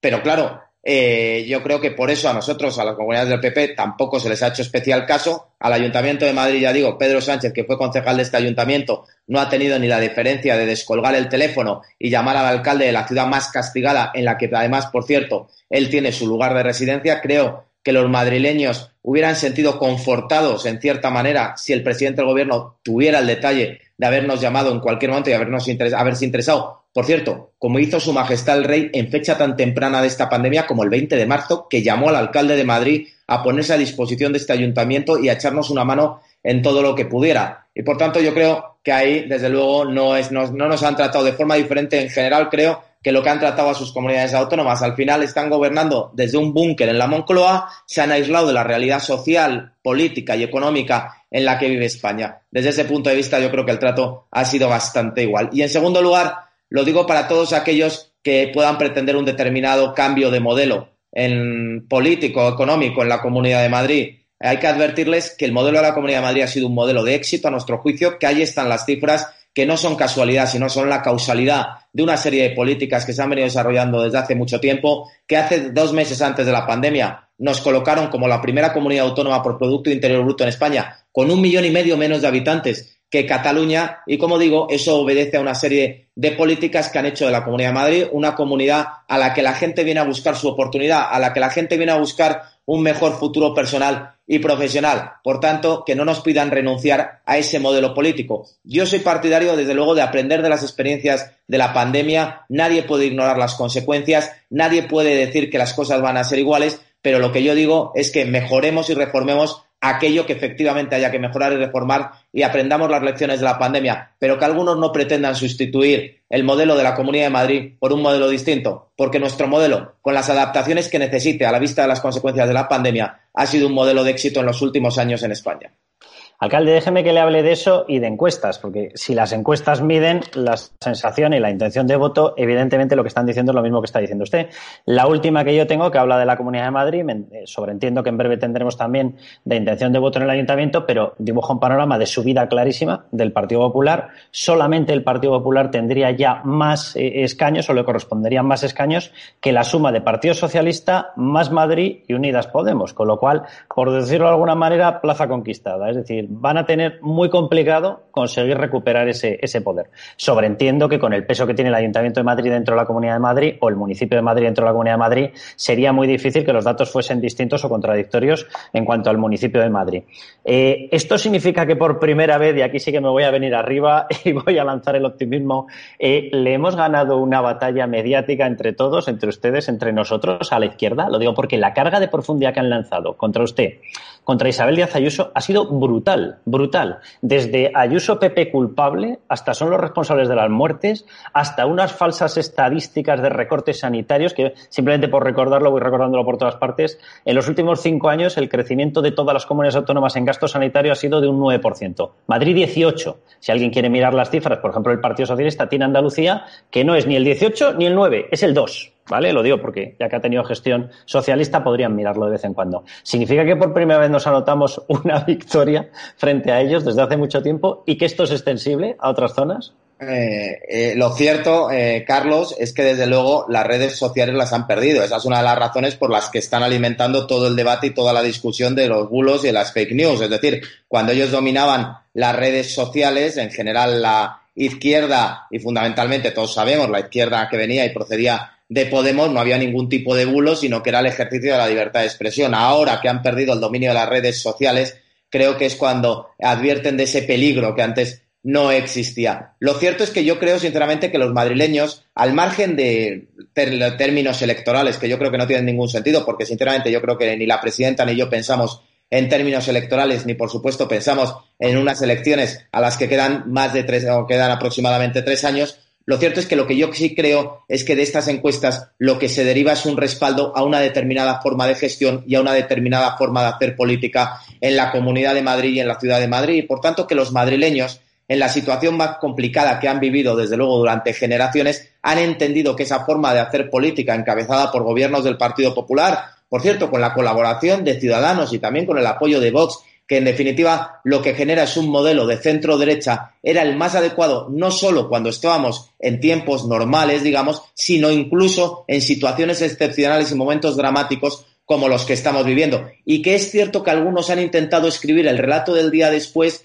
desde el primer día de esta pandemia y por tanto han intentado reescribir lo que estaba sucediendo de forma continua. Y sin embargo esa reescritura y ese relato del día después mientras dura la pandemia no ha cuajado entre la población. Y yo creo que también por parte de todos aquellos que lo han intentado y fundamentalmente desde determinados ámbitos de la izquierda tienen que aprender la lección como tú indicas Carlos de que los ciudadanos ya les tenemos que tratar como lo que es. Es una sociedad madura a la que tú no puedes dirigirte cada sábado desde el Palacio de la Moncloa para decir una serie de anuncios y hacer una serie de y ejercer una política meramente de fuegos artificiales, sino que los ciudadanos, cuando han llegado los momentos más duros, se han refugiado en aquellos que saben gestionar en función de una serie de políticas que les garantiza la mejor salida a una situación que es muy difícil de salir, pero que ellos entienden que se deben encomendar a esas políticas y a esa gestión que quien mejor la representa, creo, en Madrid, desde luego, es el Partido Popular. Si han perdido una batalla, yo creo que de cierta manera sí, desde luego.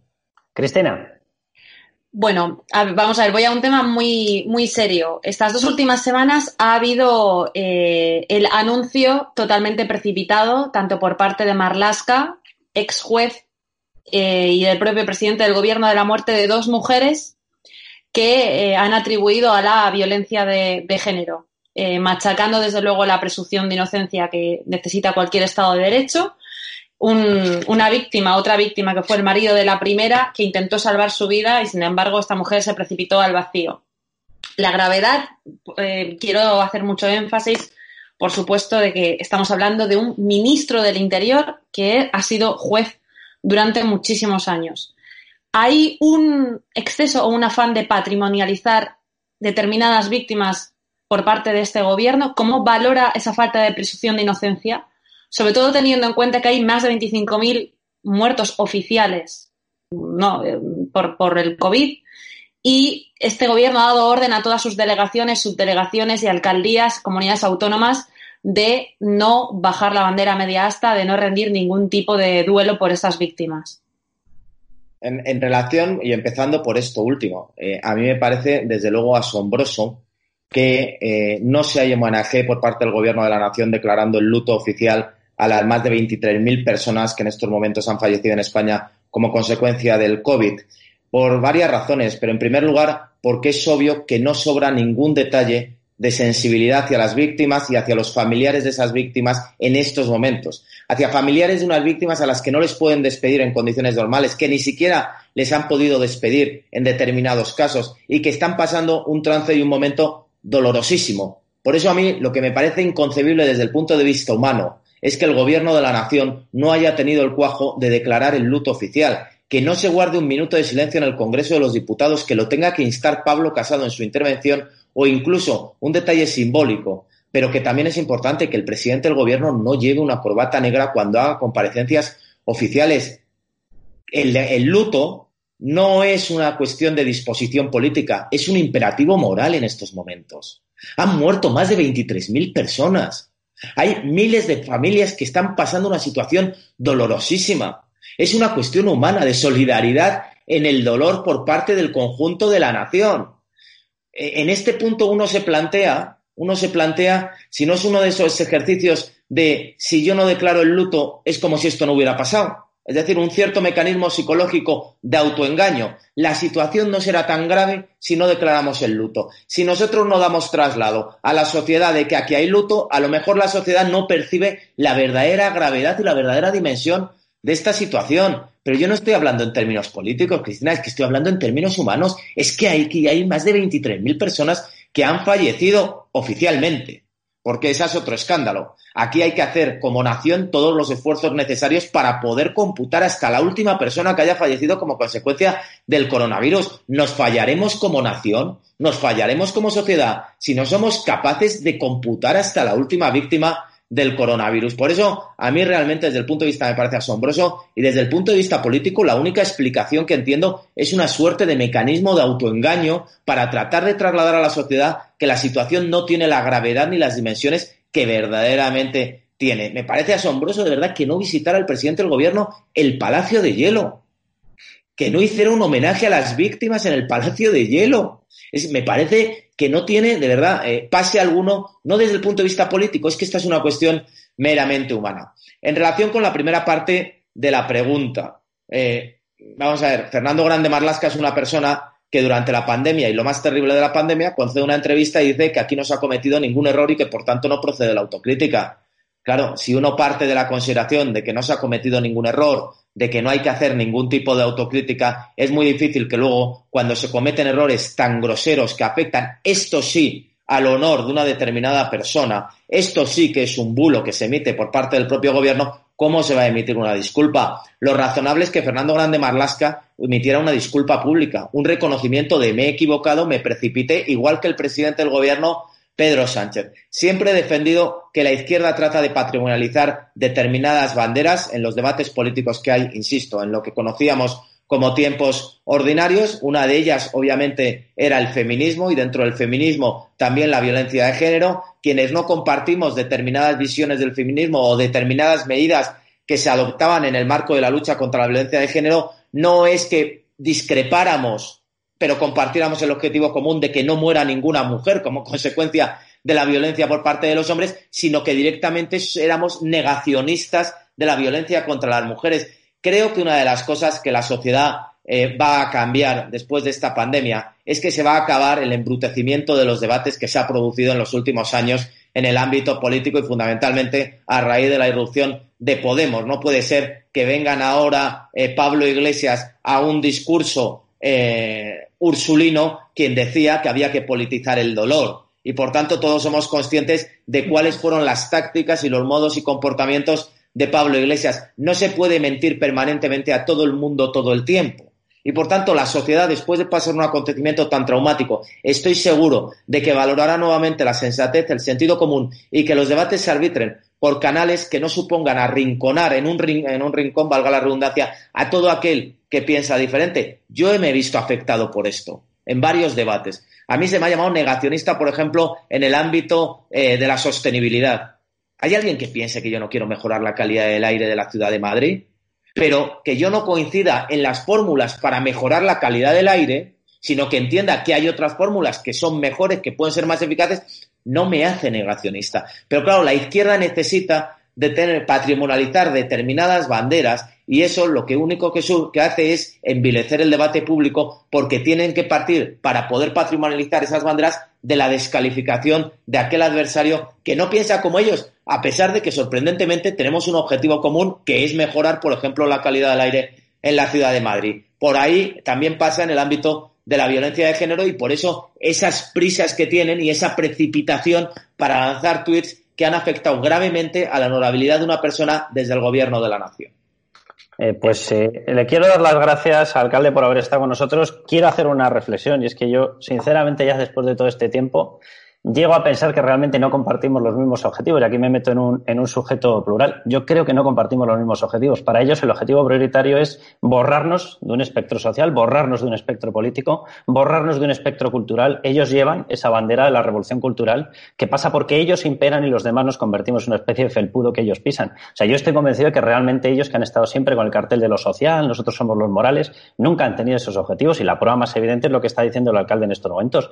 No llevan el luto porque llevar el luto, rendir homenaje, es reconocer la catástrofe. Y ellos nunca reconocerán la catástrofe porque ellos tendrían que asumir un error político y un desastre político. Carlos, pudiendo eh, compartir eh, ese planteamiento, lo que yo me refiero es que a la inmensa mayoría de la sociedad española sí, puede, sí comparte objetivos comunes y sí comparte que podemos convivir pensando diferente. Es decir, no debemos confundir a gran parte de la sociedad española que puede votar una serie de determinadas opciones con las personas que dirigen esas opciones políticas. Yo, por ejemplo, estoy convencido de que la inmensa mayoría de los votantes de la izquierda tampoco comparten que no se haya declarado el luto oficial, porque también mucha parte de esas personas han tenido un sufrimiento personal muy intenso porque bien han perdido seres queridos, bien conocen personas que lo han pasado muy mal como consecuencia de esta pandemia. Es decir, me niego a pensar que no, que no quieran también rendir ese homenaje permanente que deben tener las víctimas del coronavirus. Por eso yo digo que conviene deslindar en este sentido lo que es parte de la sociedad que lógicamente tiene una determinada ideología y que representa las opciones que asumen esa ideología de personas que dirigen esas formaciones y que yo creo que son las que pretenden patrimonializar y a lo mejor con las que nos compartimos en esa reflexión que tú haces los objetivos comunes. No, no, totalmente de acuerdo. Vamos a ver cómo votan después esa parte de la sociedad también. No, no, pero yo, estoy, totalmente de acuerdo y aparte es que ese es nuestro objetivo, ese es nuestro deber y, ahí demostraremos si tenemos pericia como comunicadores o no. Nosotros tenemos que conseguir convencerles de que lo que nosotros hacemos lo hacemos por la población, lo hacemos por España, lo hacemos por un sistema con garantía de Estado de Derecho, lo hacemos por las libertades y no esta gente que es capaz de ocultar muertes, de ocultar contagios, de no hacer test con tal de mantener determinadas banderas y determinada imagen política. Muchísimas gracias, alcalde. Yo le quiero hacer ya un último tiento. Eh, por este programa han pasado, eh, y mire que acabamos de empezar, ha pasado mucha gente, el Partido Popular ha pasado usted, ha pasado Isabel Díaz Ayuso, ha pasado eh, Terol, ha pasado Beatriz Fanjul, ha pasado Ana Beltrán, ha pasado un montón de gente. De Vox, exactamente igual, ha pasado Santiago Abascal, Buxade, Olona, Espinosa de los Monteros. Nosotros teníamos el programa abierto a todo el mundo, pero oye, aquí cada oveja con su pareja y ya has decidido determinada gente que no quiere estar con nosotros. Yo la verdad que estoy encantado de estar en esa compañía, la verdad que tampoco necesito más. Me encantaría que el resto dejasen de ser sectarios y aparecieran allá cada uno, si no tiene argumentos, pues bueno, que lean un poco más que a lo mejor les viene bien. Ahora yo, eh, lo que sí que le adelanto y quiero que veamos un tráiler, es que nosotros vamos a ir a más. Y yo le quería preguntar, alcalde, ¿usted considera que en España, teniendo en cuenta lo que hemos visto, las campañas de imagen que usted ha sufrido, las campañas que, que se han lanzado contra el Partido Popular, las que se lanzan contra Vox, intentándoles tachar de partido fascista, yo creo que estaremos todos de acuerdo en que hace falta una televisión un poquito más abierta y un poquito más constitucionalista, ¿no?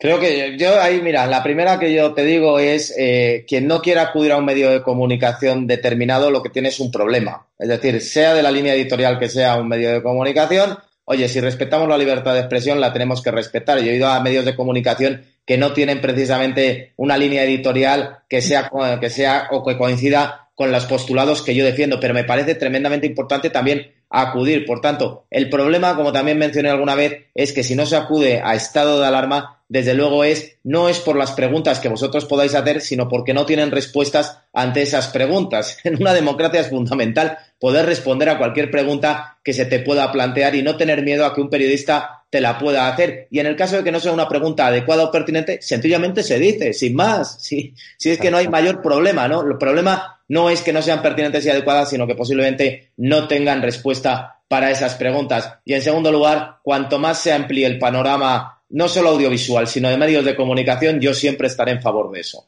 Pues no he puesto más de acuerdo. Muchísimas gracias, alcalde. Muchísimas gracias, Cristina. Y les dejamos con ese tráiler que avanza de qué estoy hablando yo, porque esto va a más. Muchísimas gracias. Muchas gracias, Carlos. Muchas gracias, Cristina.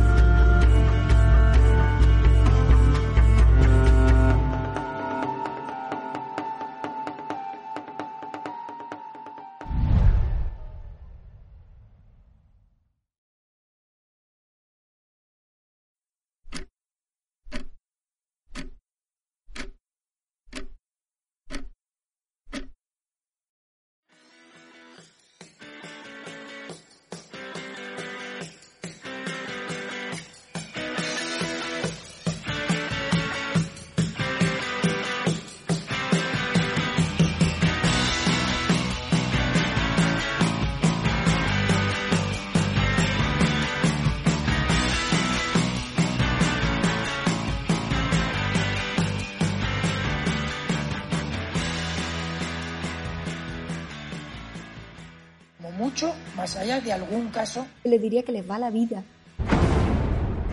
Tenemos un incremento de casos muy significativo. Cada decisión minuto a minuto está siendo la adecuada. No lo puedo explicar. Pueden sentirse protegidos. Esta es la situación que tenemos en la UCI. No conozco el detalle concreto del fármaco. Por referirme a lo que estaba contando. Se tratan de test fiables, homologados. Ya no tiene punto de retorno. La obligación del gobierno es gobernar y gobernar significa decidir.